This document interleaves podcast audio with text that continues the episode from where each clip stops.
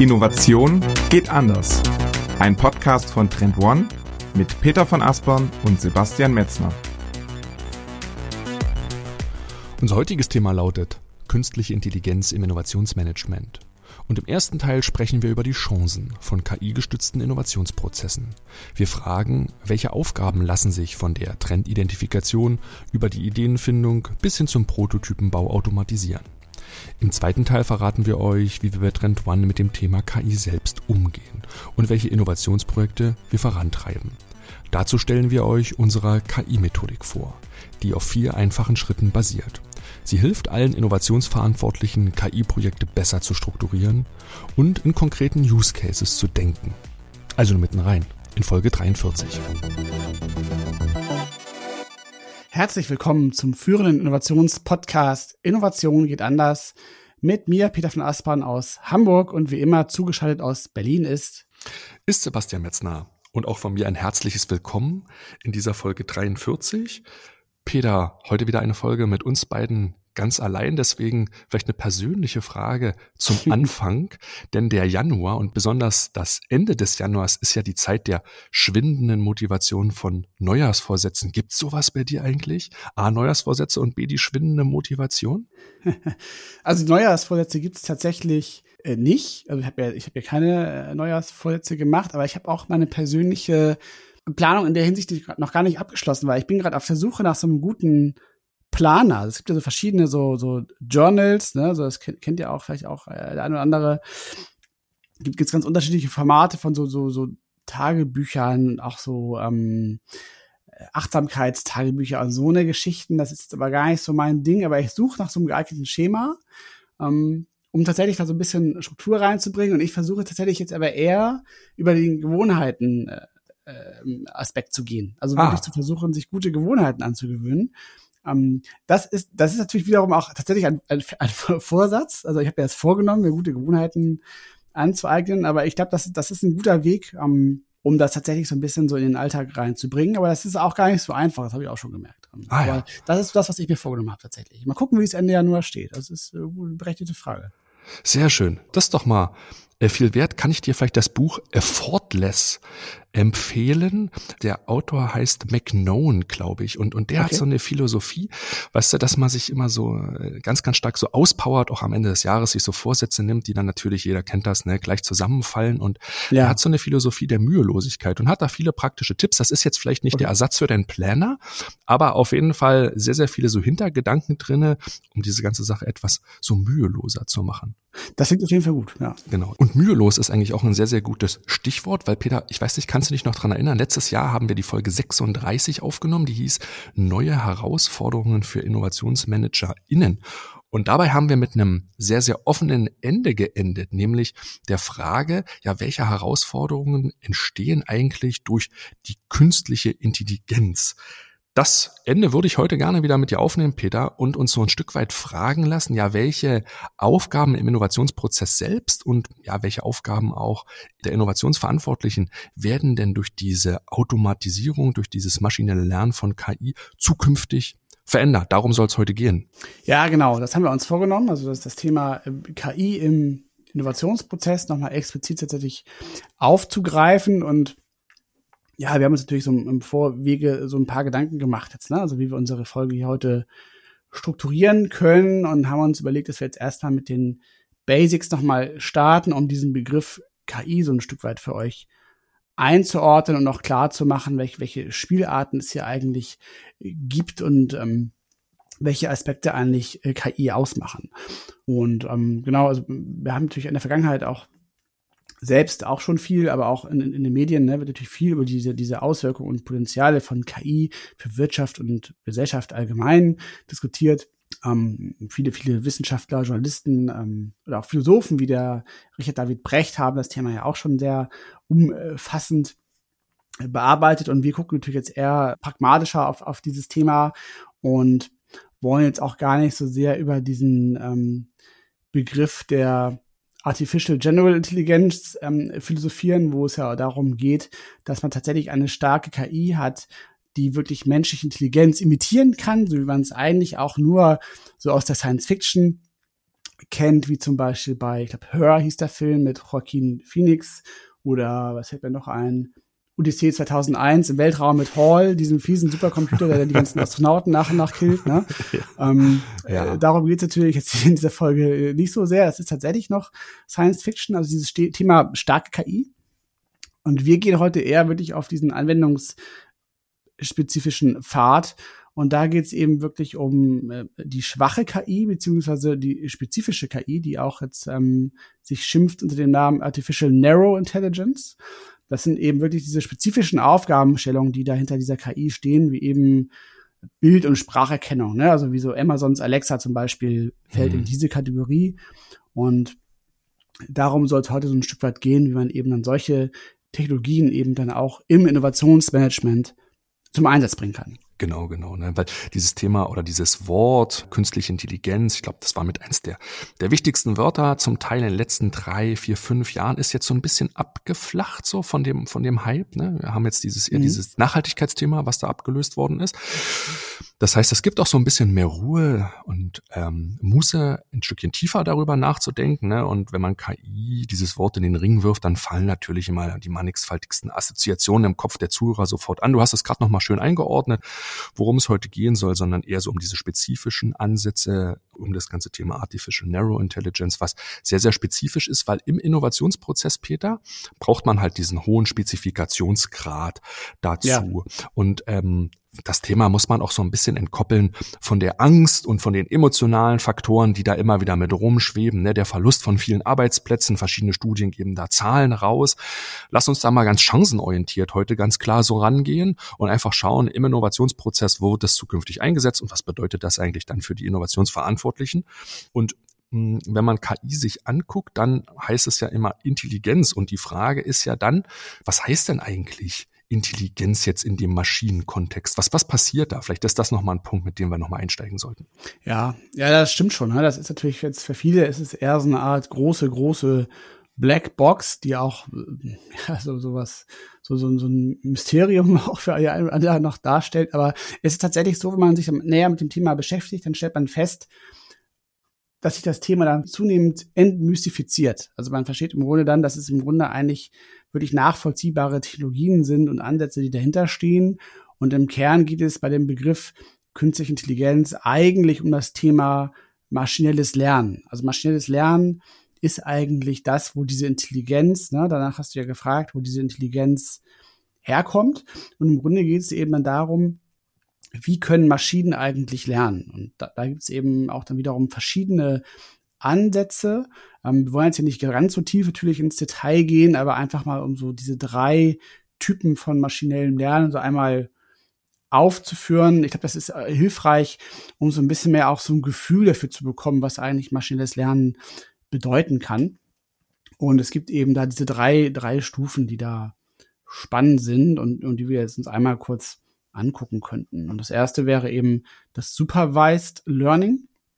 Also hier geht es im Grunde darum, dass man eben aufgrund von vorhandenen gelabelten Daten Vorhersagen trifft. Das ist eben ganz, ganz wichtig. Also ein Beispiel wäre eben die Radiologie, wo, wo es um darum geht, eben Röntgenbilder zu äh, interpretieren. Ne? Mhm. Was er sonst eben der Radiologe macht, ne? der guckt sich ja dann die Röntgenbilder an und erstellt aufgrund der Röntgenbilder entsprechend dann die Diagnose. Zum Beispiel ne, Röntgenbild von, von, von einem Schultergelenk und dann sieht man, da ist irgendeine Stelle weiß, dann weiß man, ah, alles klar, der Steinbeutel ist entzündet. Und ich kann jetzt entsprechend natürlich die Maschine trainieren anhand dieser vorab qualifizierten Röntgenbilder und dann sagen, guck mal hier, hier haben wir 100 Röntgenbilder, die haben, da hat immer der Patient eine Steinbeutelentzündung gehabt und ich habe auch die Diagnose dazu. Und aus diesem Datenset, ne, also ähm, Befund plus die Quelle, das Röntgenbild, kann ich dann die Maschine entsprechend trainieren. Mhm. Und das ist dann eben das, was man unter Supervised Learning beschreiben würde. Genau, ne? die Maschine trifft dann immer die Entscheidung, ist eine Schleimbeutelentzündung oder ist nicht, ist ein Herzinfarkt oder ist nicht. Da gibt's halt ganz, ganz viele Untersuchungen, die wirklich zeigen, dass bei der Diagnose die Maschine wesentlich genauer liegt als der Mensch. Peter, lass uns gleich zum zweiten Thema kommen. Das ist das Unsupervised Learning. Was versteht man da dahinter? Genau, hier ist der große Unterschied jetzt zu dem vorgenannten Beispiel, dass da die Daten nicht vorab von den Menschen interpretiert werden müssen, ja, sondern die Maschine kann Muster oder Konzepte tatsächlich selbst erkennen. Also zum Beispiel, wenn ich jetzt, ähm, das wird auch gerne genommen, das Beispiel, wenn ich jetzt eine, eine Katze habe auf einem Foto, auf dem vielleicht auch andere Dinge zu sehen sind, dann kann ich entsprechend dann die Maschine trainieren, dass sie zukünftig eigenständig das Konzept Katze auf Fotos erkennen kann. Und solche Dinge ähm, sind dann wiederum für Maschinen überraschend schwer. Das ist auch, finde ich, immer äh, sehr interessant, da mal solche Statistiken dann zu sehen. Mhm. Also wenn ich jetzt zum Beispiel einem, einem, einem Kind Bilder von einer Katze zeige und dann von dem Kind äh, erwarte, dass es danach draußen auf der Straße Katzen erkennen kann, dann braucht man dafür eigentlich nicht so arg viele Versuche. Also ja. nach so zwei, drei Mal hat das Kind verstanden, was eine Katze ist. Ja, und, und ein, ein extrem leistungsfähiger Computer braucht halt weit über tausende, tausende von Fotos, um zu verstehen, was eine Katze ist und kann dann immer noch nur zu, zu 92 Prozent sagen, ob es eine Katze ist. Es mhm. könnte aber auch eine schwarze Mülltonne sein. Mhm. Ja, und ähm, das, das ist auch ganz interessant.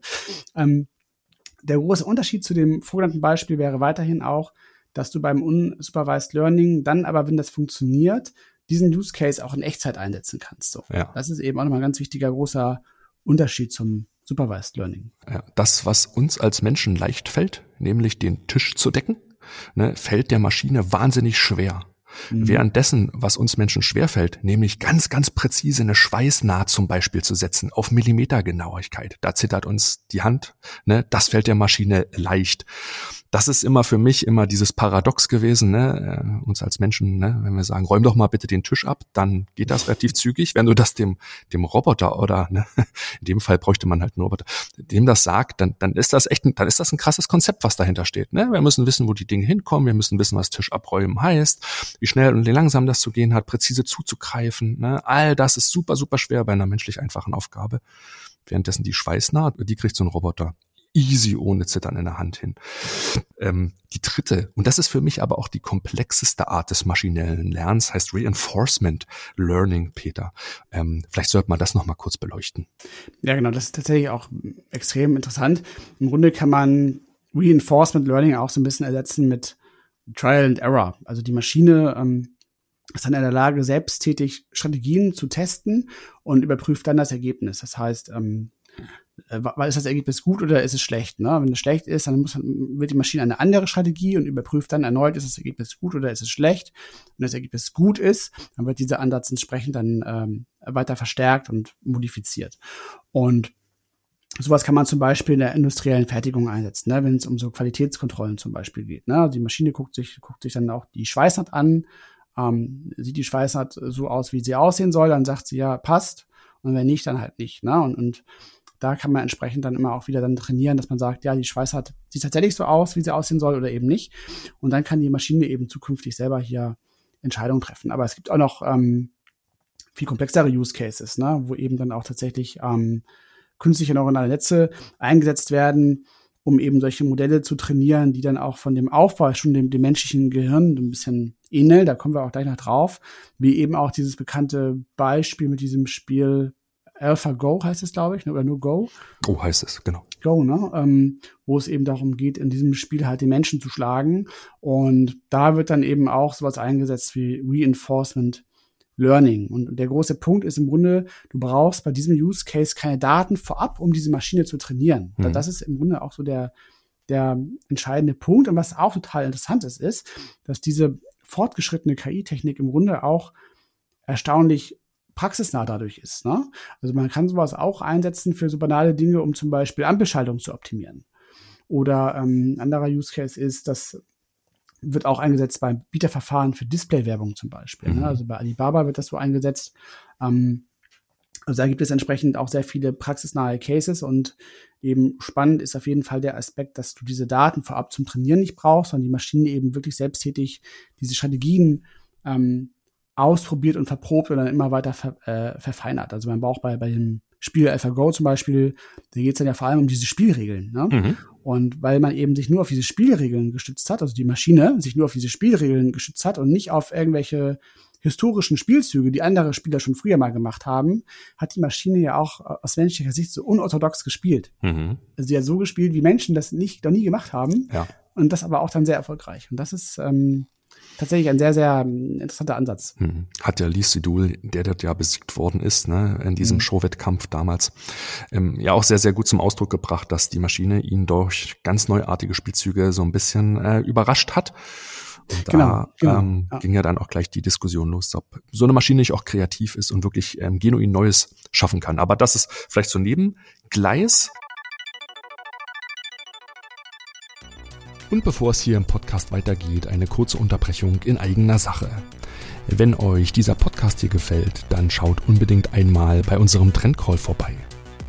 Der Trendcall ist ein sehr kompaktes, 45-minütiges Webinar, in dem einmal im Monat meine Kollegen Jessica Werner und Sandro Megale euch die wichtigsten Trends vorstellen.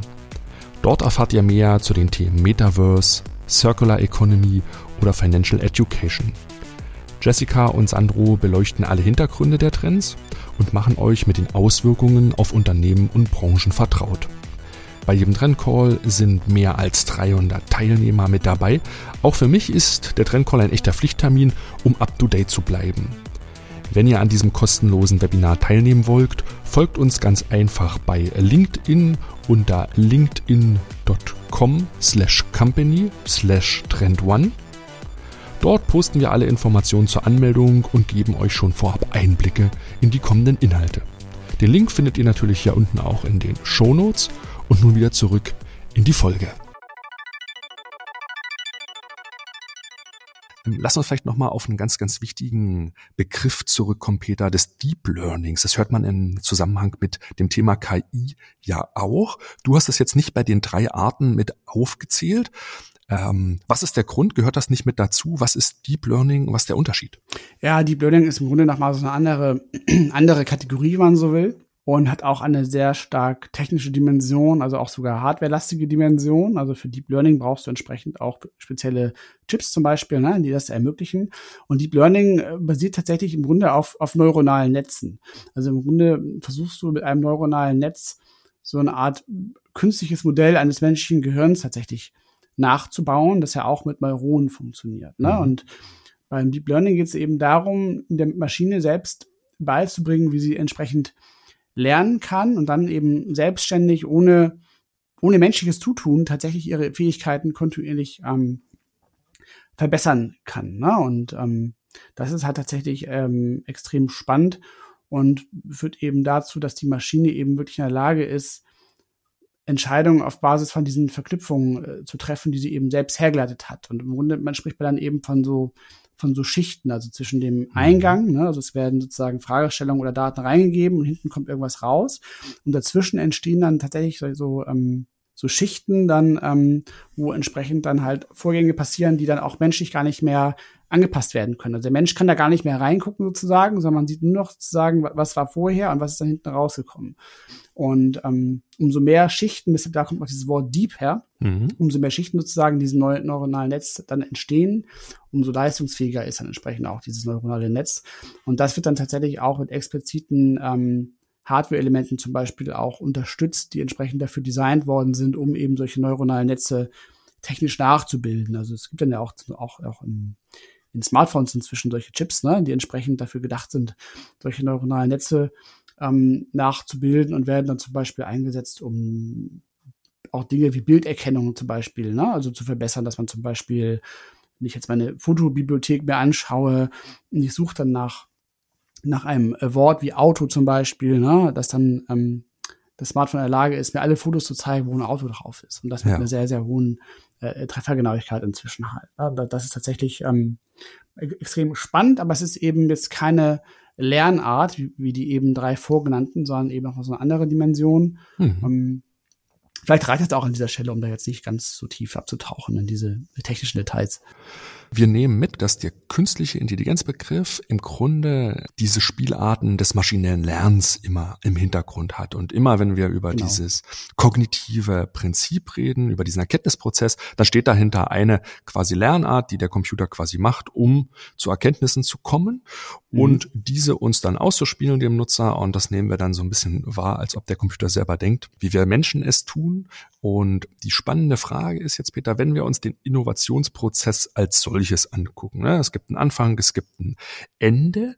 Welche Teile dieses Innovationsprozesses sind durch das maschinelle Lernen am stärksten betroffen, verändern sich vielleicht dadurch? Denn das ist typisch für Innovationsverantwortliche ganz, ganz interessant. Ja, du hast dazu ja eine ganz spannende ähm, Studie mitgebracht von den Kollegen von, von Hive aus äh, München. Ähm, genau. wo diese Potenziale mal abgetragen worden sind, ne? was, was diese verschiedenen Innovationsaufgaben angeht. Genau, ne, Hive hat äh, 2019 mal eine Befragung gemacht unter Innovationsverantwortlichen und um die Potenziale der KI ein Stück weit abzuklopfen. Und ähm, es ist keine Überraschung, die Aufgabe, die am stärksten durch die künstliche Intelligenz in Zukunft beeinflusst ist, ist das ganze Thema Trendidentifikation, Bedürfnisidentifikation. Da ist die größte Hoffnung da, dass die Maschine, der Computer, dem Menschen die Arbeit in Zukunft abnimmt, indem man Dinge, die man selber nicht als neu wahrnimmt, von einem Computer identifiziert werden. Das hat mhm. auch sehr gut geklappt ne, bei dem ganzen Thema Covid. Verschiedene Algorithmen haben da ja schon Wochen bevor eigentlich in Wuhan tatsächlich der Covid-Ausbruch auch in den Medien breit publik worden ist, mhm. erste Signale gesendet dass, dass dort wirklich was, was vor sich geht. Und mhm. das ist die größte Hoffnung im Innovationsprozess. Kann man nicht automatisiert, teilautomatisiert neue Trends, neue Bedürfnisse, neue Technologien identifizieren, dass man als Mensch nicht mehr diesen Scanning-Prozess machen muss. Ne? Mhm. Ja, also im Grunde ist es so, dass man, man sich jetzt ähm, diese Aspekte anschaut. Also was ja noch hier genannt ist, ist sowas wie Technologie-Scouting, ja. wo auch 64 Prozent der Befragten gesagt haben, dass sie sich das gut vorstellen können. Ähm, aber auch solche Dinge wie Konzepttests oder Prototyping sind hier auch genannt mit äh, über 50 Prozent ähm, als äh, vielversprechend für KI-Ansätze. Ähm, und im Grunde kann man ja diese äh, KI-Use-Cases unterscheiden in diese drei Kategorien. Also das eine ist halt diese klassische Mustererkennung. Ja. Das wäre auch so ein bisschen auch dieses, dieses Wuhan-Beispiel, was damit reinfällt. Dann kann man sich Gedanken machen um das Thema Forecasts also selbst also Vorhersagen zu treffen aufgrund ne, von, von Datenanalysen. Und das dritte ist dieser kreative Bereich, wo es darum geht, was Neues zu schaffen, ne, wo jetzt eben dieser Bereich ähm, Ideengenerierung reinfallen würde, natürlich im Innovationsprozess auch eine große Rolle spielt, wo auch hier die Befragten ja auch nur zu 40 Prozent gesagt haben, dass das ein guter Use Case sein könnte. Also ich persönlich glaube, umso mehr man in Richtung Kreation von Neuem geht, mhm. umso schwieriger wird es da, gute Use Cases, die KI-basiert sind, hinzustellen. Mhm. Das ist das Interessante auch an der, an der Hive-Studie, dass die Ideengenerierung am schlechtesten bewertet ist. Ne? Solchen Themen ja. wie generatives Design, die dann bei der Prototypenerstellung eine Rolle spielen, zählen da ebenfalls so mit rein. Das mhm. heißt, man traut der KI künstlich ähm, etwas kreativ zu erzeugen, nicht so richtig zu. Ich weiß nicht, ob wir uns als Menschen da überschätzen, aber man sieht ja auch an Einzelbeispielen, die sehr, sehr nah auf der Hand liegen, wo künstliche Intelligenz zum Beispiel Musikstücke komponiert ja. ne, oder ähm, einen ähm, Filmtrailer zusammenstellt. Gibt es noch weitere Beispiele, Peter, die dir einfallen? Es gibt auch Beispiele, wo es um so, so Werbeclaims geht oder auch so um, um Headlines. Headlines, ähm, ja. Auch, Texte. Auch sogar kreative Texte auch. Also nicht nur diese Zusammenfassung von Börsennachrichten, sondern wirklich auch so kreative Texte. Da gibt es auch schon beeindruckende Beispiele. Roman zum Beispiel schreibt. Genau. Ja. Ne? Aber das ist ja etwas, wo wir denken als Menschen, es ist uns Natur gegeben, dass wir auf diese genuinen neuen Informationen kommen. Ich, ich glaube, das ist unterschätzt. Ich glaube, ähm, da wird es da wird's in Zukunft noch viel geben. Aber der Fokus liegt bei dieser Einschätzung vor allen Dingen, dass man denkt, dass diese analytischen Aufgaben, die du gerade gerade als Mustererkennung beschrieben hast, dass man da denkt, da ist eigentlich das größte Automatisierungspotenzial im Innovationsprozess. Das besteht am Anfang quasi in dieser Trendidentifikation. Das ist aber auch in der Mitte bei den Konzepttests und am Ende auch beim Prototyping, wo man wirklich so sagt, ja, die Maschine kann da die wichtigsten Muster erkennen und uns quasi raussourcen, was die besten oder die neuesten oder die interessantesten Dinge sind, weil hier kann man immer Sache mhm. sehr, sehr gut definieren und damit der Maschine natürlich auch sagen, wonach man auf der Suche ist. Und dann passt das auch mit dieser Mustererkennung, weil sie ja nach einem festgeschriebenen Kriterienset die Sachen zutage fördert. Ähm, das ganze Thema Bedürfnisidentifikation, Trendidentifikation, Technologieidentifikation, Peter, ist ja auch eins, was wir 2012 schon mal ganz, ganz stark in den Fokus gerückt haben, indem wir das ganze Thema mal in so ein internes Entwicklungsprojekt, nämlich der, unter dem Namen CATS gegossen haben. Das hieß Computer Aided Trend Scouting. Und da haben wir ja versucht, auf der Textanalyse-Seite mhm. Trends zu identifizieren. Kannst du dich noch daran erinnern? Ja, tatsächlich. Also es ist schon recht lange her und ich, ich war damals zu Maßen noch äh, neu bei Trend One, aber ich war schon da, 2012. Und tatsächlich ist es so, dass Trend One sich schon recht lange mit diesem Thema der künstlichen Intelligenz beschäftigt, nicht nur aus dem Sinne der Trendforschung heraus, dass wir dieses Thema beobachten, analysieren, sondern eben auch aus der Anwendungsperspektive. Und tatsächlich haben wir uns damals schon Gedanken darüber gemacht, wie man eben das Thema äh, KI und maschinelles Lernen auch im Bereich des Trend Scoutings einsetzen kann, also eben auch mit Technologien wie eben Natural Language Processing entsprechend zu arbeiten und zu schauen, ob man eben so aus äh, einem definierten Quellenstamm neue Signale erkennen kann. Ne? Also finden wir Konzepte, die es so vorher in dieser Wortkombination noch nicht gegeben hat. Und sind das dann tatsächlich Mikrotrends? Kann man vielleicht sogar auch ähm, aus diesen Quellen heraus Textbausteine raus ähm, ähm, crawlen, die dann entsprechend Grundlage sind für diesen beschreibenden Text. Also damit haben wir uns tatsächlich sehr intensiv beschäftigt. Ich glaube, ein Aspekt war auch zum Beispiel auch noch diese, diese das hieß dann Best Source mhm. Identification, mhm. also um entsprechend dann auch ähm, einen guten Quellenstamm vorzuhalten, mit dem man dann arbeitet. Ja. Hm, das haben wir tatsächlich sehr, sehr tief ähm, damals analysiert und auch ein, wirklich ein Konzept dafür geschrieben. Ähm, genau. Um das entsprechend dann auch ausentwickeln zu können. Genau, genau. Und in dem Projekt waren ganz, ganz viele Teilaspekte. Du hast Best Source Identification genannt, das quasi, wie man so einen Lindwurm zurückverfolgen kann. Wo kommen denn diese neuen Trendsignale eigentlich her? Was sind eigentlich wirklich die besten Quellen, auf denen das Neue im Internet publiziert wird? Ganz interessant war damals, Peter, und dann haben wir versucht, das ganze Thema auch noch mit IBM Watson zu verknüpfen. Denn wir hätten gern gehabt, dass die Maschine auch diese darüberliegenden Trendphänomene, wir sprechen gerne von Makrotrends, denn jeder Mikro Mikrotrend ordnet sich quasi einem Makrotrend unter. Und diese Makrotrends maschinell auszulesen, ist etwas, was natürlich auch wieder der Mensch sehr, sehr gut kann, weil es abstrahiert werden muss, weil man es in den Kontext mit bestehenden Konzepten anderen Makrotrends setzen kann. Und wir haben uns die Frage gestellt, kann nicht auch die Maschine neben die Mikrotrends auch Makrotrends identifizieren? Und da wollten wir damals Watson trainieren das für uns zu übernehmen und haben das 2015 versucht anzuklöppeln ne, an unsere Datenbank, die ja damals schon über 40.000 Mikrotrends hatte, die damals über 100 Makrotrends hatte und auf dieser Datenbasis dachten wir, wir könnten äh, Makrotrends identifizieren. Ne? Ja, in der Tat. Und, und da haben wir auch eigentlich äh, durchaus so ein paar ähm, durchaus vielversprechende äh, Piloten auch gemacht. Ähm, ich weiß auch noch, ein Use, ein Use Case war auch entsprechend zu versuchen, Zusatzinformationen zu den Trends auch dann zu finden, ne, indem man halt die Maschine ähm, dazu befähigt, dass sie verstehen kann, welche Konzepte in diesem Trendtext zum Beispiel eine Rolle spielen. Also wenn da das Wort Laser drin vorkommt, ne, dann zu erkennen, aha, Laser ist ja ein Konzept und was, was, was weiß ich denn noch alles über Laser? Ja. Ähm, das ist zum Beispiel so eine, eine Spielart. Und dann kann man darüber dann auch zum Beispiel, konnte man damals auch schon dann ähm, News ähm, sich äh, anzeigen lassen über IBM Watson zum Thema Laser. Es war aber damals ähm, im Detail dann für unsere Zwecke noch nicht genau genug so. Also es war dann von der Qualität halt dann tatsächlich irgendwo nicht so richtig zielführend.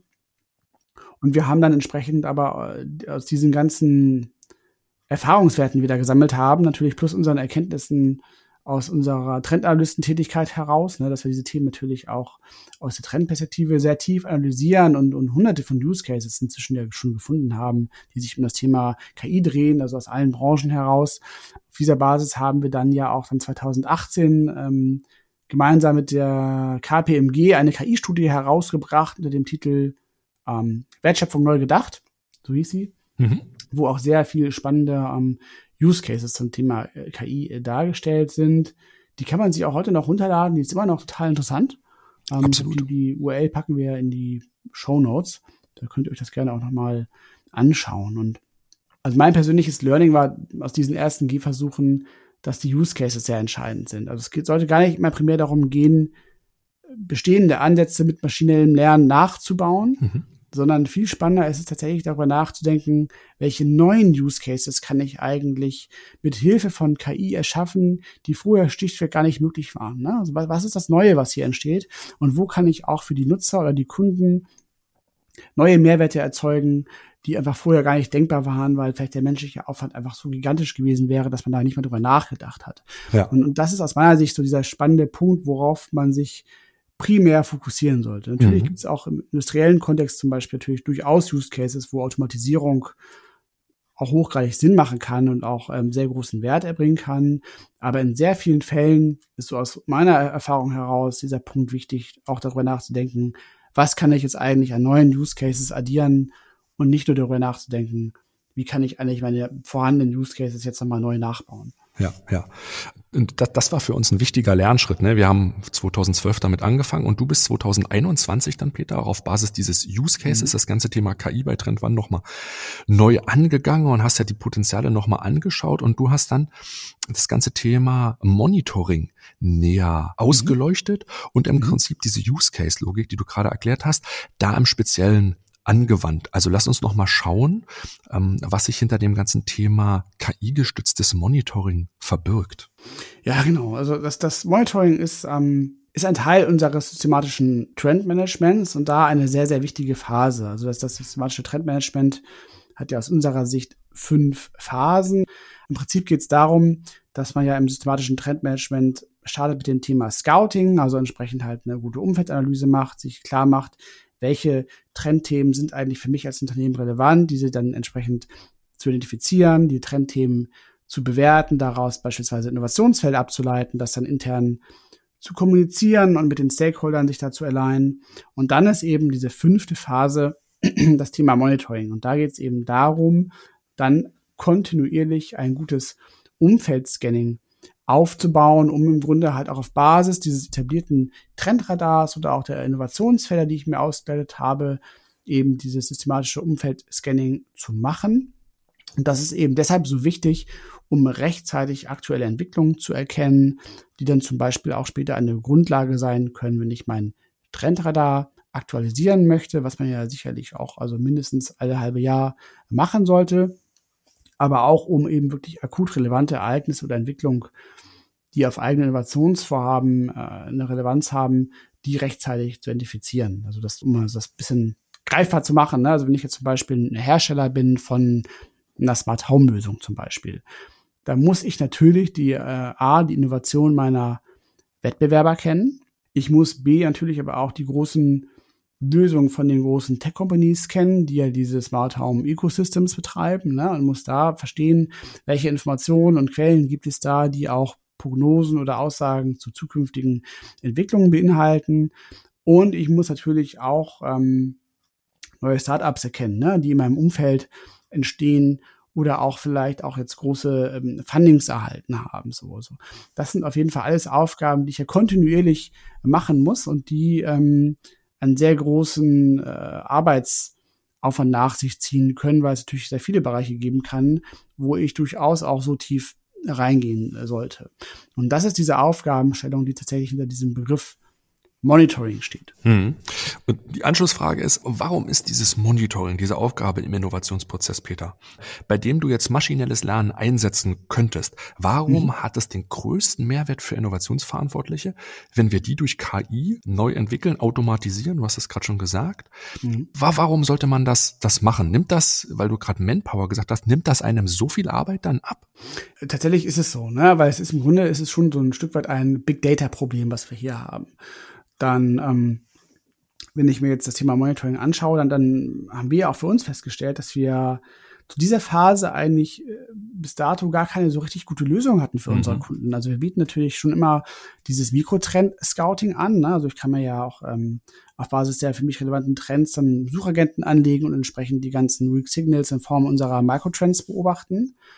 Die schließen aber nicht mit ein, was eben zum Beispiel meine Wettbewerber so machen oder welche Entwicklung es generell im Markt gibt. Ne? Welche News gibt es, die vielleicht auch sich um das Thema Regulatorik drehen, ähm, Gesetzesvorhaben, Förderung und so weiter und so fort. Mhm. Und wenn ich eben jetzt zum Beispiel sage, ich habe hier irgendwie 15 Trendthemen, die für mich relevant sind, die ich auch über verschiedene Branchen hinweg äh, beobachten sollte, dann ist das tatsächlich so umfassend, ohne technische Lösung halt sehr, sehr schwer zu handeln, beziehungsweise der Aufwand ist dann irgendwann so groß, dass man es eigentlich also sich das schon wieder wirtschaftlich in Frage stellen muss, ob man das überhaupt machen sollte. Ne? Ja, und ja. Ähm, das, das ist eben deshalb aus meiner Sicht schon einer der Use Cases, wo man wirklich eben mit maschinellem Lernen Lösungen schaffen kann, die sonst überhaupt gar nicht so möglich gewesen wären.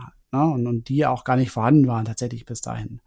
Und das ist auf jeden Fall so der, der Kernaspekt. Ne? Und was eben beim Monitoring auch spannend ist, so als KI-Use-Case ist, dass wir hier den Vorteil haben, dass diese Themenfelder, auf denen ich ja suche, dass die eben bekannt sind. Und das ist eine gute Ausgangsvoraussetzung ähm, für so einen KI-Use-Case, weil das ist auch der Unterschied zu Phase 1 zum Beispiel, wo es um das Trend Scouting ja geht, wo ich erstmal diese Themenfelder für mich entdecken muss, also dieses unbekannte herausfiltern muss für mich, ne? also mit welchen Themenfeldern, mit welchen Trends soll ich mich eigentlich befassen und welche, welche Triebkräfte sind da eigentlich da draußen, die äh, sich auf mein Unternehmen auswirken. Und das ist, das ist wirklich ähm, eine hohe Kunst, sowas überhaupt zu identifizieren. Und ähm, wäre auch vielleicht ein zukünftiger Ansatzpunkt für Masch maschinelles Lernen. Aber hier sehe ich aktuell noch nicht so sehr stark diesen Mehrwert, den da maschinelles Lernen herstellen würde halt. Ne, wir würden dann wieder hingehen und sagen, wir versuchen das, wir versuchen unsere Analysten durch Maschinen zu ersetzen. Und das ist aus unserer Sicht heute noch nicht äh, praktikabel und nicht sinnvoll. Aber im Bereich Monitoring ist es definitiv so, dass das quasi ähm, ein Use Case ist, der mit Menschen sozusagen nachgebaut überhaupt gar nicht sinnvoll ist. Mhm. Ja, und, und aus, aus menschlicher Sicht ist eben wirklich diese Challenge, diese Themenfelder ja auch simultan und kontinuierlich zu beobachten. Das ist ja auch kein Thema, was man jetzt einmal ähm, im Jahr machen sollte, um zu gucken, ja, wie ist denn die Wettbewerbslandschaft ja. so? Ja. Sondern in vielen Branchen, die sich so schnell drehen, musst du das wirklich kontinuierlich und simultan machen auf mehreren Themen. Und das ist aus unserer Sicht ähm, ja, ohne AI nicht, nicht sinnvoll möglich. Nicht sinnvoll. Ja, ja. Gerade wenn man viele Innovationsfelder hat und die Komplexität dann hoch wird, dann ist der Einsatz von KI da und von Algorithmen sicherlich gut, weil es die, die menschlichen Ressourcen unheimlich schont. Ja. Du hast gesagt, die Ergebnisqualität wird auch besser. Das muss man auch klar, ganz klar so sagen. Und das ist die Frage, kann man Innovationszyklen dadurch ja nicht eigentlich auch beschleunigen? Also wird man nicht auch ein Stückchen weit schneller? Was glaube ich auch im Interesse ist. Ne? Dadurch auch Corona hat ja die Innovationszeiten ja auch mhm. nochmal um ja. einiges gesenkt. Das heißt, das Genauigkeit, Schnelligkeit und Ressourcenschonung sind schon die großen Vorteile und die kommen da am stärksten zum, zum Tragen. Ne? Das heißt, die Innovationsverantwortlichen müssen sich eigentlich darauf einstellen, zukünftig so Monitoring-Tools stärker mit im Fokus zu haben, dass ihre definierten Innovationsfelder, Suchräume, wie auch immer man das bezeichnet, maschinell über, überwacht werden. Das ist der, der Use Case, von dem du sprichst, ne? Ja, exakt. Da, darum geht's im Kern. Und es ist ja inzwischen auch so, dass es wirklich da so viele Informationen und so viele Quellen gibt, die man da heranziehen kann und die auch wirklich werthaltig sind, dass es ja auch fast schon fahrlässig wäre, das nicht zu tun, ne? weil ähm, man dann ja wirklich dann auch wissentlich Wissen, was da ist und was einem weiterhelfen könnte, dann ignoriert und nicht nutzt. Und das ist natürlich keine gute Idee. Auf der anderen Seite ist es auch nicht sinnvoll, jetzt äh, sich hier so ein Team von, von 20 Leuten einzustellen, die dann eben äh, tagtäglich das Internet durchforsten nach, nach, nach einzelnen kleinen Signalen, die vielleicht interessant sein könnten halt. Also von daher, ja, absolut. Ähm, ist definitiv ein Thema für maschinelles Lernen. Mhm. Und was du auch gesagt hast, das teile ich total, dass man hier eben auch diese durchaus knappen Ressourcen, die wir meistens in diesen Innovationsteams ja haben, dann entscheidend entlasten kann dass die sich entsprechend dann auf ähm, wertschöpfendere Tätigkeiten dann fokussieren können. Und das ist, denke ich, auch absolut sinnvoll. Und an dieser Stelle ein kurzer Hinweis auf unsere Cloud-Lösung, den Trendmanager, den ich euch schon einige Male hier im Podcast vorstellen durfte. Der Trendmanager ist das strategische Werkzeug für eure Innovationsarbeit und hilft allen Innovationsverantwortlichen bei der Digitalisierung von Innovationsprozessen. Mit dem Trendmanager habt ihr den Vorteil, eure eigenen Trendradare erstellen zu können und damit ihr die Trends nicht mehr aufwendig identifizieren müsst und wirklich Zeit spart, haben wir den gesamten Content bereits für euch in das Tool getan. Ihr habt Zugriff auf über 17 Megatrends, über 109 Makrotrends und 48.000 Mikrotrendbeispiele und gemeinsam mit euren Teams könnt ihr all diese Trends gemeinsam auswählen und nach verschiedenen Kriterien auch bewerten. So entsteht Schritt für Schritt euer unternehmenseigener Trendradar. Als Orientierungsgeber ist der Trendradar das wichtigste Werkzeug im Umgang mit Trends und das spiegeln uns auch eine Vielzahl von unseren Kunden wie BMW, Stiel oder Cardex. Ihr könnt den Trendmanager jetzt im vollen Funktionsumfang 14 Tage lang testen. Alle Infos findet ihr auf trendmanager.com slash testen. Den Link findet ihr natürlich hier unten auch in den Shownotes. Auf geht's! Mhm, mhm. Genau, Peter. Aber lass uns noch mal zu dem ganzen Thema ähm, KI-Projekte kommen und wie baut man jetzt diese Use Cases? Das hast du ja auch im, in deinem Team gemacht und das war so ein Stück weit der Durchbruch und du hast dafür so eine Vier-Schritte-Methodik benutzt und lass uns die doch mal einmal durchgehen, dass man als mhm. Innovationsverantwortlicher das für sich auch nachvollziehen und nachmachen kann, wie man KI-Projekte eigentlich gut konzeptionell so aufsetzen kann. Ja, genau, weil das ist tatsächlich eine große Herausforderung, vor der man dann auch schnell steht, wenn man sich mit diesem Thema KI beschäftigt. Und da ist, ist es eben sehr wichtig, das entsprechend griffig zu machen, ne? dass man da eine klare Struktur hat und auch diese verschiedenen Optionen, die es bei den Use Cases gibt, ähm, auch einfach systematisch hinsichtlich ihrer Realisierbarkeit und auch des zu erwartenden Mehrwerts überprüfen kann. Und da bietet sich tatsächlich so eine Struktur an, um das entsprechend in so vier einfachen Schritten leisten zu können. Und das hat, ähm, fängt an mit natürlich der Zieldefinition. Und das ist durchaus auch nicht zu unterschätzen, ne? sich wirklich darüber Gedanken zu machen, was ist eigentlich mein Auftrag, welchen Mehrwert möchte ich hier eigentlich mit AI erzielen. Da gehen wir gleich nochmal ein Stück weit näher drauf ein. Der zweite Punkt ist das Thema Datenlage, denn Daten sind absolut zentral für die meisten KI-Use-Cases und wird oft unterschätzt auch tatsächlich. Dann der dritte Punkt ist das Thema Lernkonzepte das ist auch wichtig, um einfach so ein bisschen auch tiefer da reinzukommen und zu verstehen, wie eigentlich maschinelles Lernen hier Mehrwerte erzeugen kann. Und der letzte Schritt ist dann natürlich, das entsprechend dann auch für sich auszuwerten und äh, sich anzuschauen. Ne? Also welche, welche Aufwände stehen jetzt hier dahinter und wie stehen die im Verhältnis zu dem zu erwartenden Mehrwert. So, das sind eben diese vier Schritte. Und es fängt natürlich an mit dem ersten Punkt Ziel definieren und sich da wirklich nochmal anzugucken, ähm, was ist eigentlich genau mein, mein Mehrwert, den ich hier mit AI-Technologien erbringen möchte. Ne? Und bei uns war es eben so dieses Thema des Monitorings. Das war auch initial ähm, für uns das Thema, dass wir uns darüber auch Gedanken gemacht haben, wie wir Startups auf Trendthemen matchen können. So, also da, mhm. ähm, weil das ist eben ein ganz wichtiger Kernbestandteil auch von, von Monitoring.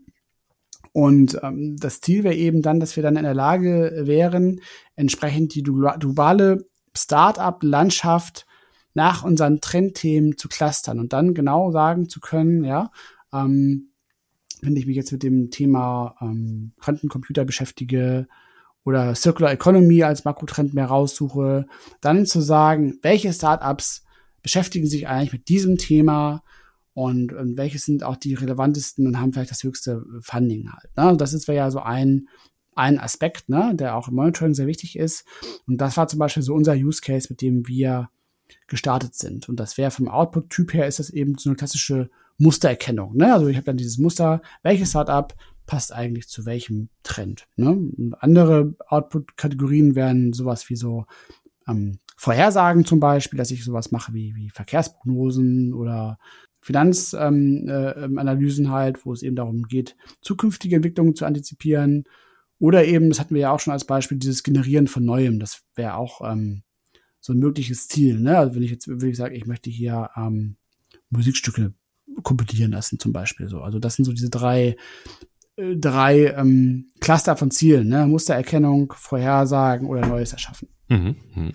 Und dazu gehört am Anfang bei deiner Mechanik, Peter, dazu, dass ich das Ziel gut definiere, dass ich das klar umrissen habe. Wenn ich das nicht gut genug mache, dann, dann wird's schwer. Das heißt, deine Erfahrung ist der Schritt tatsächlich, wie bist du mit dem umgegangen? Das war der wichtigste. Wie lange hast du dafür gebraucht? Ja, der hat sich tatsächlich, ähm, der hat sich mit der Zeit natürlich entwickelt, ne? weil jetzt auch vor dem Hintergrund des systematischen Trendmanagements natürlich sehr, sehr viele Kundengespräche führen und, und sehr viele Kundenprojekte auch immer wieder äh, kontinuierlich durchlaufen. Und dadurch entsteht natürlich dann irgendwann so ein Bild, dass man merkt, ähm, wo haben wir eigentlich noch, noch Lücken in unserem Ansatz? Ne? Oder wo könnten wir eigentlich unseren Kunden noch viel besser helfen? So, was mhm. sind so Probleme, die, die immer wieder auftauchen, wo wir merken, dass wir da mit unseren bisherigen Ansätzen noch nicht vollumfänglich das Kundenproblem eigentlich gelöst haben.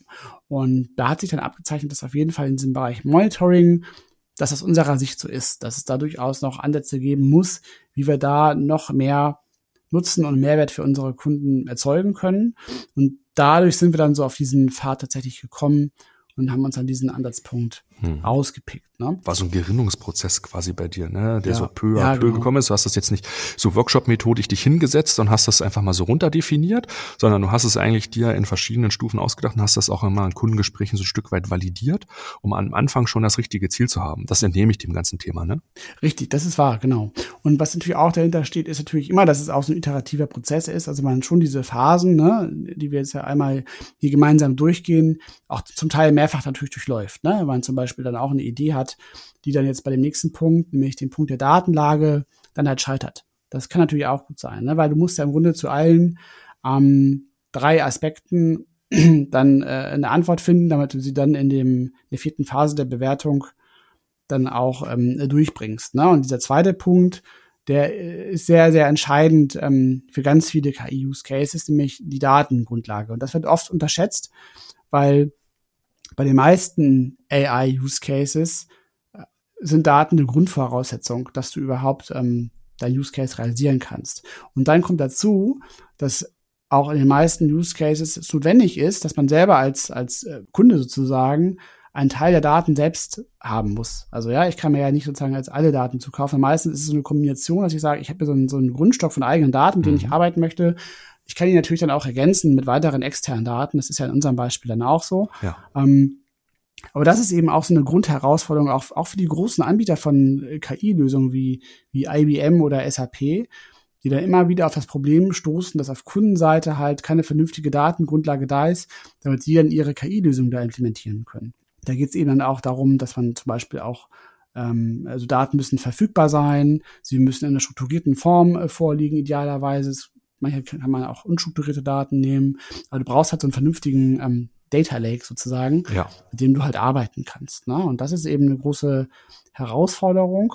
Da haben wir natürlich auf unserer Trenddatenbank eine gute Ausgangsvoraussetzung, weil wir haben ja eben mit unseren ähm, über 100 Makrotrends und über 40.000 Mikrotrends eine sehr gute strukturierte Datengrundlage, weil diese Mikrotrends sind ja alle in dem gleichen Schema ausformuliert, die haben alle äh, Kontextdaten, also sie sind Verstarkworte, das ist eine sehr gute ähm, Datengrundlage.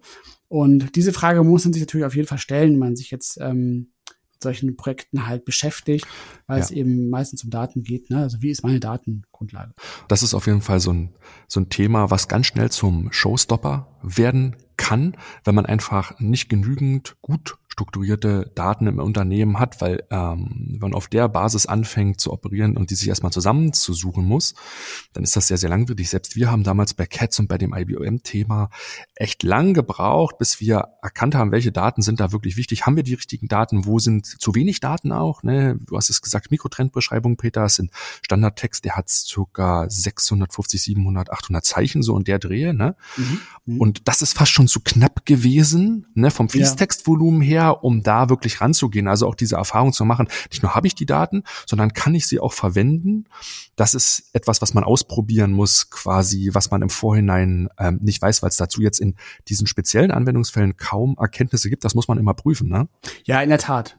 Und das ist, wie gesagt, das kann tatsächlich dann ein, ein Showstopper werden, wenn man da um, keine guten Antworten findet wenn man dann tatsächlich diese Frage für sich aber bejahen kann, dass man entsprechend eine gute Datengrundlage äh, intern hat, dann äh, geht es eben darum zu gucken, wie kann ich jetzt das zum Beispiel gemäß meines Use Cases mit weiteren externen Daten ergänzen. Und da gibt es auf jeden Fall eine ganze, einen ganzen bunten Blumenstrauß an weiteren möglichen Datenquellen, die man da äh, nutzen kann. Ne? Also für unseren Use Case der Startups gibt es auf jeden Fall zum Beispiel äh, mehrere kommerziell nutzbare Startup-Datenbanken, die man nutzen kann, für, für die man sich dann auch die Lizenzen kaufen kann, um die entsprechend zu nutzen, weil also die Existenz der Daten ist das eine, aber es geht ja auch um diese Verfügbarkeit und Beschaffbarkeit. Also wie aufwendig ist es denn überhaupt, diese Daten sich zu beschaffen? Ne? Mhm. Bei diesen Startup-Datenbanken ist das relativ einfach, also es ist im Grunde dann eigentlich nur eine finanzielle Frage, ähm, sich dann eben so eine Lizenz zu besorgen.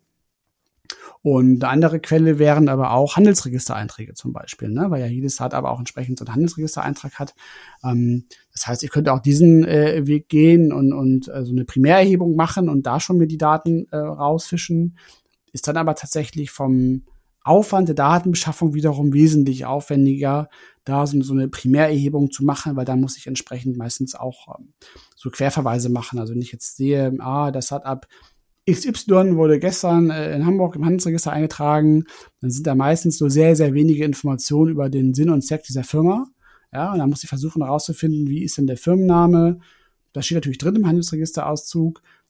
Kann dann erraten, wie denn die URL der Website zum Beispiel ist, weil die steht nicht unbedingt drin im Handelsregisterauszug.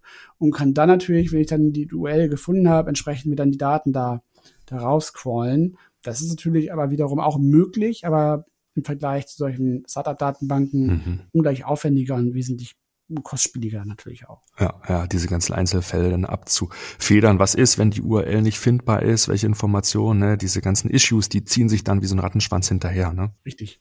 Ja, ja. Genau, genau.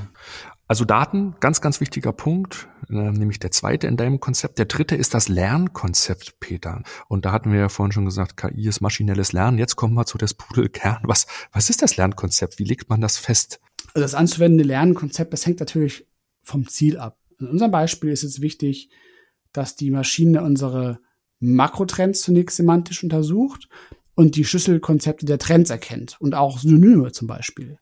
Und daraus kann man dann entsprechend Suchstrings für passende Startups ableiten, deren Texte oder Beschreibungstexte natürlich ebenfalls semantisch untersucht werden müssen, um diesen Abgleich möglich zu machen. Ne? Und was ein weiterer Aspekt ist, ist natürlich auch dieses erwünschte Qualitätslevel. Das heißt, ähm, wir wollen jetzt nicht ganz so tief natürlich jetzt hier einsteigen, aber man kann, man sollte auch folgende Aspekte beachten, wie zum Beispiel löst meine Lösung, also meine AI-Lösung direkte Maßnahmen aus oder ist da nochmal so ein Mensch dazwischen, der sich dann diese Ergebnisse anschaut und darauf Entscheidungen trifft. Also in unserem Beispiel ist es natürlich so, dass wir den Innovationsverantwortlichen ne, diese Daten zur Verfügung stellen, also dieses Matching von Trends und Startups und sich dann auf Kundenseite natürlich entsprechend nochmal jemand hinsetzt und sich das anschaut und dann nochmal beurteilt, ja, okay, welche von diesen von diesen hier vorgeschlagenen Startups sind denn für uns tatsächlich relevant. Ne? Was, da muss natürlich schon auch eine, eine vernünftige Trefferquote halt haben. Aber wir müssen hier nicht zwingend diesen Anspruch verfolgen, hier auf 95 oder, oder 98 Prozent zu gehen und mhm. zu sagen, ja, also die, diese, dieses Qualitätslevel muss extrem hoch sein, sonst funktioniert das nicht. Das kann aber anderen Use Cases durchaus erforderlich sein, wo diese Trefferigkeit äh, sehr hoch sein muss. Also zum Beispiel bei Diagnosesoftware von Maschinen kann das sehr wichtig sein, weil da dann meistens die ähm, KI-Lösung direkte Maßnahmen auslöst. Also wenn zum Beispiel dann die Diagnosesoftware erkennt, ah, die Maschine läuft irgendwie unrund und ich habe gelernt, wenn ich das hier so messe, dann deutet es darauf hin, dass die Maschine äh, möglicherweise in den nächsten drei Tagen ausfällt. Deshalb lasse ich jetzt die Maschine hier abschalten und, und äh, veranlasse hier so eine Maintenance-Maßnahme. Und das, das ne, verursacht natürlich dann Produktionsausfall und ist teuer. Und da ist es natürlich extrem wichtig, dass man da eine sehr, sehr hohe mhm. Treffergenauigkeit mhm. hat, weil die weil der Algorithmus im Grunde unmittelbar eine Aktion auslöst. Ne? Ja. Und das muss man sich natürlich auch anschauen. Also welches, welches Qualitätslevel brauche ich hier eigentlich? Ähm, ist auch ein, da ein wichtiger Aspekt und auch ökonomisch relevant, weil das eben verschiedenen Trainingsaufwänden zum Beispiel auch einhergehen kann. Mhm. Autonome Entscheidung so von, von Maschinen, ne? der, der Red-Button, ja, genau. ne? der dazwischen geschalten ist. Das ist ja für die Menschen immer so ein bisschen angstbesetzt, ne? wenn Maschinen direkt ja. Handlungen auslösen können und so. Deswegen hast du gesagt, ne, ist meistens immer noch der Mensch dann dazwischen geschaltet, der diese Entscheidung dann nochmal kontrolliert und mit seinem eigenen Erfahrungswert abgleicht. Aber häufig ist die Maschine, darf man echt nicht unterschätzen, zum Teil schon schlauer als der Mensch halt. Ne? Wenn der Mensch immer noch auf seine mhm. Heuristiken im Kopf oder Verzerrung auch manchmal dann zurückgreift, trifft er vielleicht die falschen Entscheidungen. Im Nachgang hätte sich die Entscheidung, die die Maschine getroffen hätte, als wesentlich effektiver herausgestellt. Das darf man nicht unterschätzen, aber ist eher das auch so ein fast schon äh, philosophisches Problem in, in dem Fall. Genau. Mhm. Ähm, aber das Lernkonzept, und das ist Peter die Frage, hast du das alleine lösen können oder hast du externen Support, Schrägstrich Partner dafür gehabt? Weil das stelle ich mir technisch sehr anspruchsvoll vor, ja. das als, als Innovationsverantwortlicher ohne ähm, Fachexperten lösen zu können. Nein, das sollte man auf jeden Fall mit einem Experten tatsächlich angehen oder eine Expertin. Ähm, wir haben uns da auf jeden, wir haben uns da auch einen geeigneten äh, Partner gesucht tatsächlich. Also wir haben auch mehr, ich habe mehrere m, hm, passende Unternehmen auch angeschaut, ne, die auch in dem Bereich unterwegs sind und wir haben dann für uns einen Partner gefunden, der auch so ein bisschen Erfahrung mitgebracht hat oder Wissen mitgebracht hat, das auch zu unserer Domäne gut passt. Und das ist natürlich ein guter Vorteil, ne? Also wenn man da jemanden hat, der nicht nur diese technische Perspektive einnehmen kann, sondern der auch das fachliche Problem versteht. Mhm.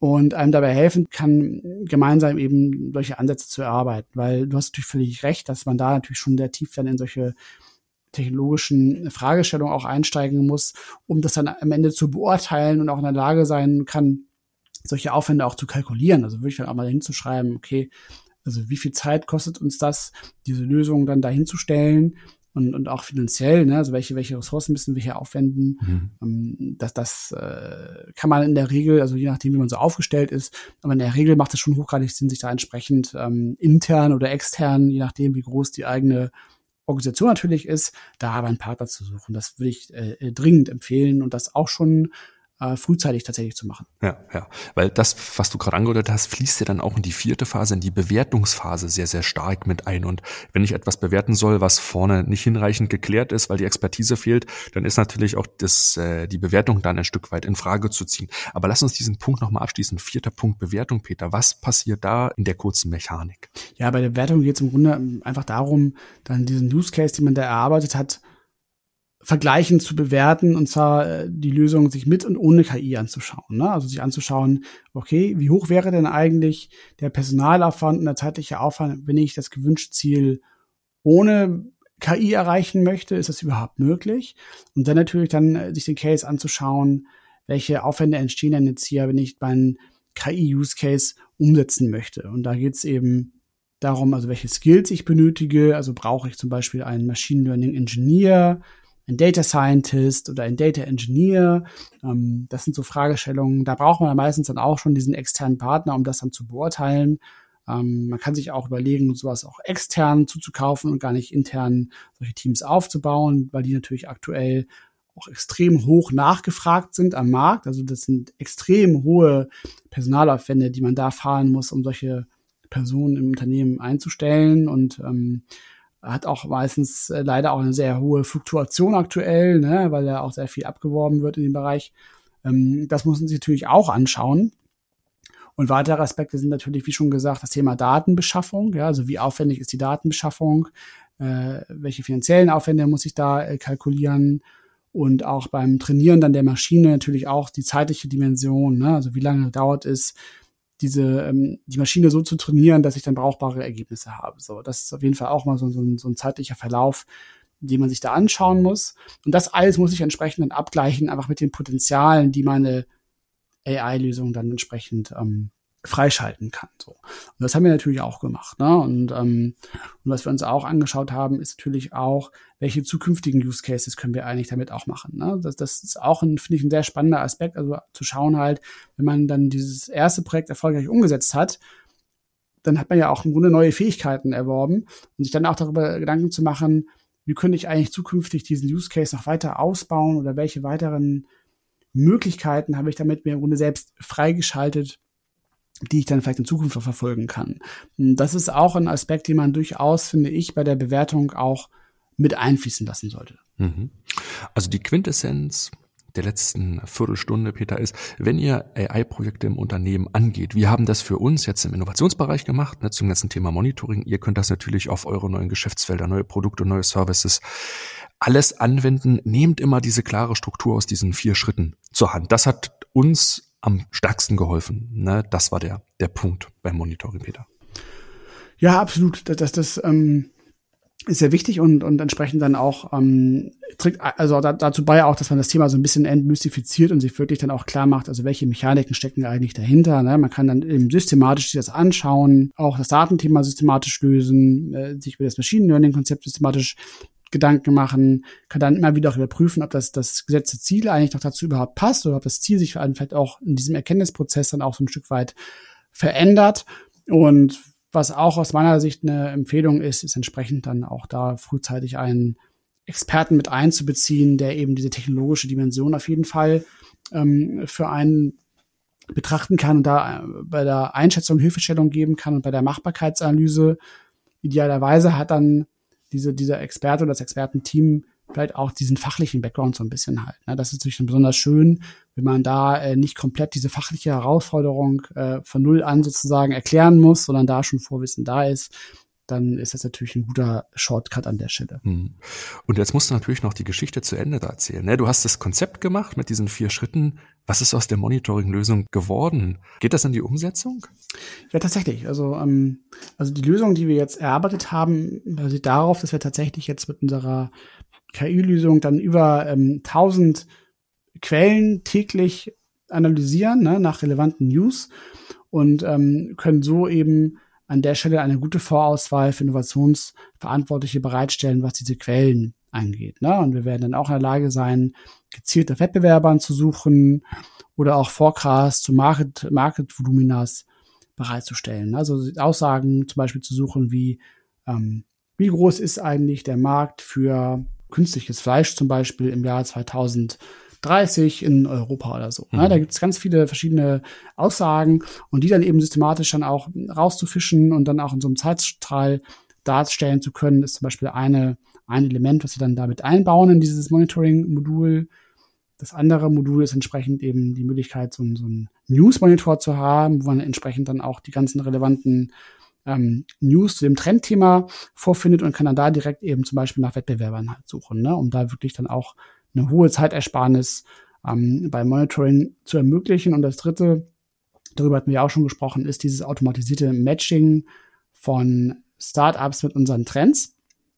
Das finde ich besonders interessant persönlich, weil das eben ein, ein Ausgangspunkt ist, der sehr viele weitere Use Cases ermöglichen könnte. Mhm. Weil für uns bei Trend One sind ja Makrotrends ein ganz zentraler Baustein, ähm, auch in der Trendforschung, weil die Makrotrends ein sehr gutes Werkzeug sind, um strategisch für Trends zu arbeiten. Und die Makrotrends finden sich auch wieder in den Trendradaren zum Beispiel oder Innovationsfeldern. Wenn ich in der Lage bin, mit Machine Learning sehr gut Zusatzdaten zu diesen Makrotrends zu finden, dann kann im nächsten Schritt zum Beispiel auch ähm, ich darüber nachdenken, wie ich eben beim Trendradar eben auch über das ganze Trendradar hinweg quasi so, so ein ähm, Startup-Screening zum Beispiel machen kann, dass ich dir eben auch einen Startup-Trendradar automatisch bauen kann oder dass ich sogar auch, vielleicht sogar auch schon dann ähm, Trends sogar maschinell bewerten kann hinsichtlich ihres Reifegrades und auch der Relevanz für die eigene Branche. Das sind dann alles so weitere Ausbaustufen und, und sehr spannende Potenziale, die wir da im Auge haben. Mhm. mhm. Aber du wolltest ja gefragt, also wie genau sind wir da jetzt weiter vorgegangen? Also was wir jetzt eben gemacht haben, ist entsprechend genau diese Use Cases so im Detail wirklich in so einem Click-Dummy darzustellen. Mhm. Ne? Das, das war das Erste, was wir gemacht haben. Ähm, und wir haben parallel dann auch für einen Trend exemplarisch das einmal so durchgespielt und geguckt, na, wie sind eigentlich so die Ergebnisse, die man dann erzielen kann? Sind das dann wirklich die passenden Startups? Wie ist die Qualität der News und der, der, der Aussagen zu den äh, Market-Volumina? Das haben wir an, an ähm, einen Trend komplett durchgespielt und für vier weitere Trends ähm, ja auch, auch tatsächlich überprüft und haben da sehr drauf, stark darauf geachtet, dass wir eben sehr unterschiedliche Trends ausgewählt haben. Also technologisch getriebene Trends. Dann haben wir auch welche genommen, die mehr so gesellschaftlich getrieben sind zum Beispiel, ne? Mhm. weil das eben ganz andere Qualitäten sind, die du da brauchst, um da gute Daten zu finden. Die technologischen Themen sind meistens für die Maschine leichter zu verstehen, weil es klare technologische Konzepte sind. Mhm. Bei gesellschaftlichen Trends ist das etwas komplexer, aber auch möglich. Also wir haben es geschafft, da gute Ergebnisse zu erzielen. Und haben dann entsprechend mit diesem Click-Dummy entsprechend dann mit unseren Kunden gesprochen, denen das vorgestellt und da sehr viele Insights generiert. Also wir haben mit sehr vielen Kunden tatsächlich ähm, gesprochen und hatten da dann auch ein sehr gutes äh, Feedback erhalten, das uns dann ermutigt hat, da dann weiterzugehen.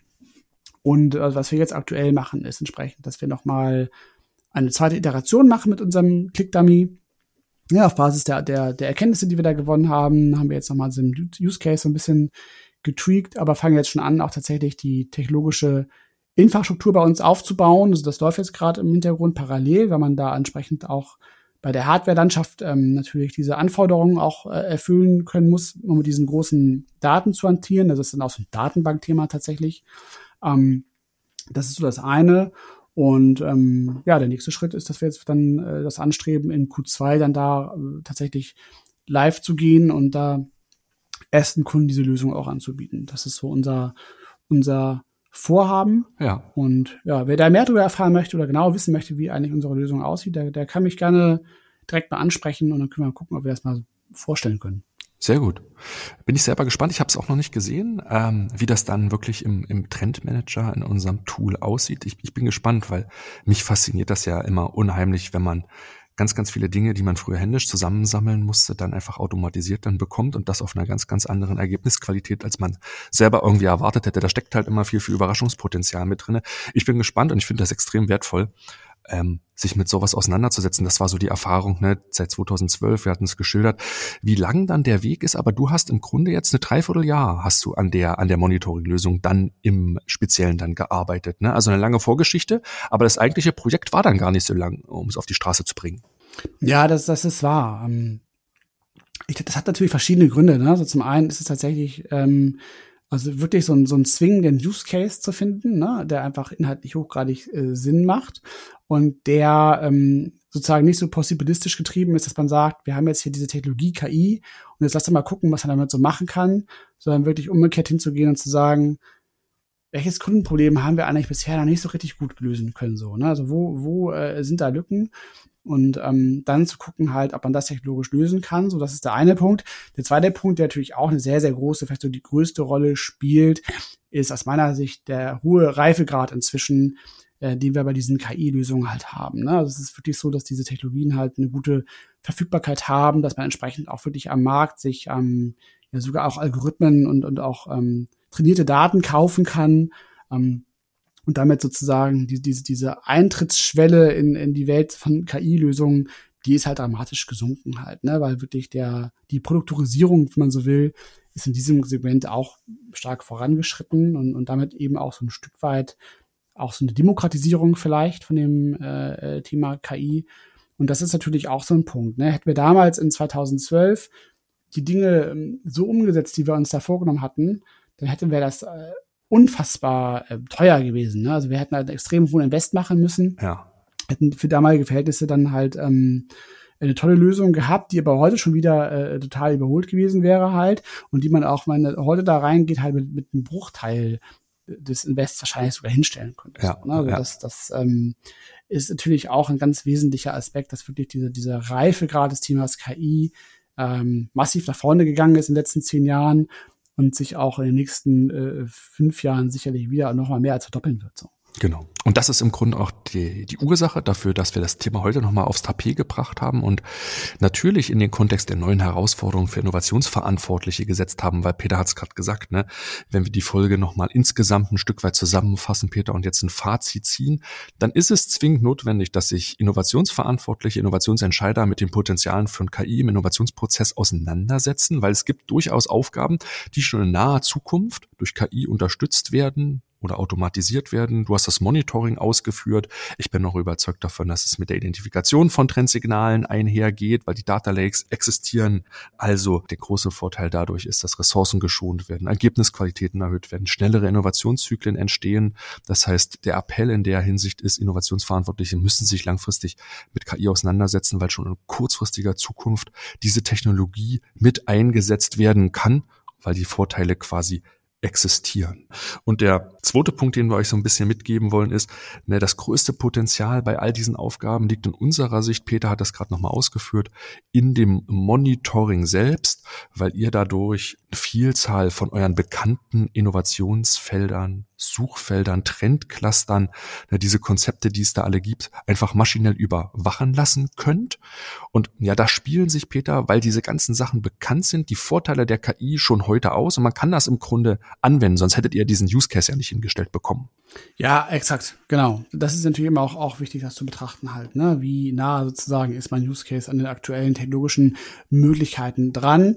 Und das ist tatsächlich ein Use Case, den man ähm, relativ gut technologisch tatsächlich abbilden kann und vor allem aus unserer Sicht eben auch ein Use Case, der A, einen sehr hohen Kundennutzen dann haben kann und B, eben auch ein Use Case ist, der ohne KI eigentlich auch gar nicht pragmatisch durchführbar gewesen wäre. So. Ja. Genau. Und deswegen unsere Empfehlung für all eure KI-Projekte. Wendet diese Vier-Schritte-Methodik an, um diese Use Cases zu bauen, diesen theoretischen Möglichkeiten, die man als Innovationsverantwortlicher im Kopf hat und die man immer vermitteln will, kriegt man damit total in die praktische Anschaubarkeit transferiert.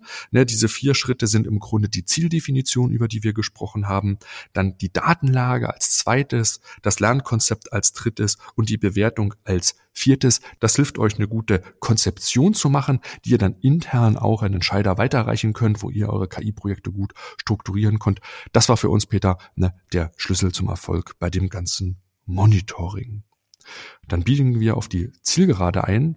Ja, vielen Dank für, fürs Zuhören. Und nochmal auch der Hinweis, wenn euch das Thema interessiert, dann meldet euch gerne bei uns, ähm, auch gerne zu Fragen und Kommentaren, auch zur Folge. Könnt ihr euch immer bei uns melden, äh, am besten über podcast at trendone.com oder natürlich auch über unsere LinkedIn-Profile, da könnt ihr uns auch gut erreichen.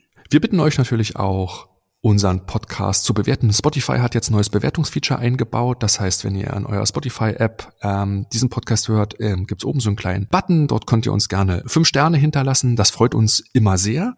Peter, die nächste Folge kommt am Donnerstag, den 3. Februar heraus. Und das Thema müssen wir noch festlegen in der Tat. Das ist heute noch nicht bekannt. Ja, so ist es, genau. Aber da wird uns was Spannendes einfallen. Da bin ich ganz zuversichtlich. Und ja, bis dahin äh, vielen Dank fürs Zuhören. Bleibt gesund und dann äh, hören wir uns wieder am 3. Februar. So machen wir das. Lieben Dank. Alles Gute an euch. Bleibt gesund. Tschüss.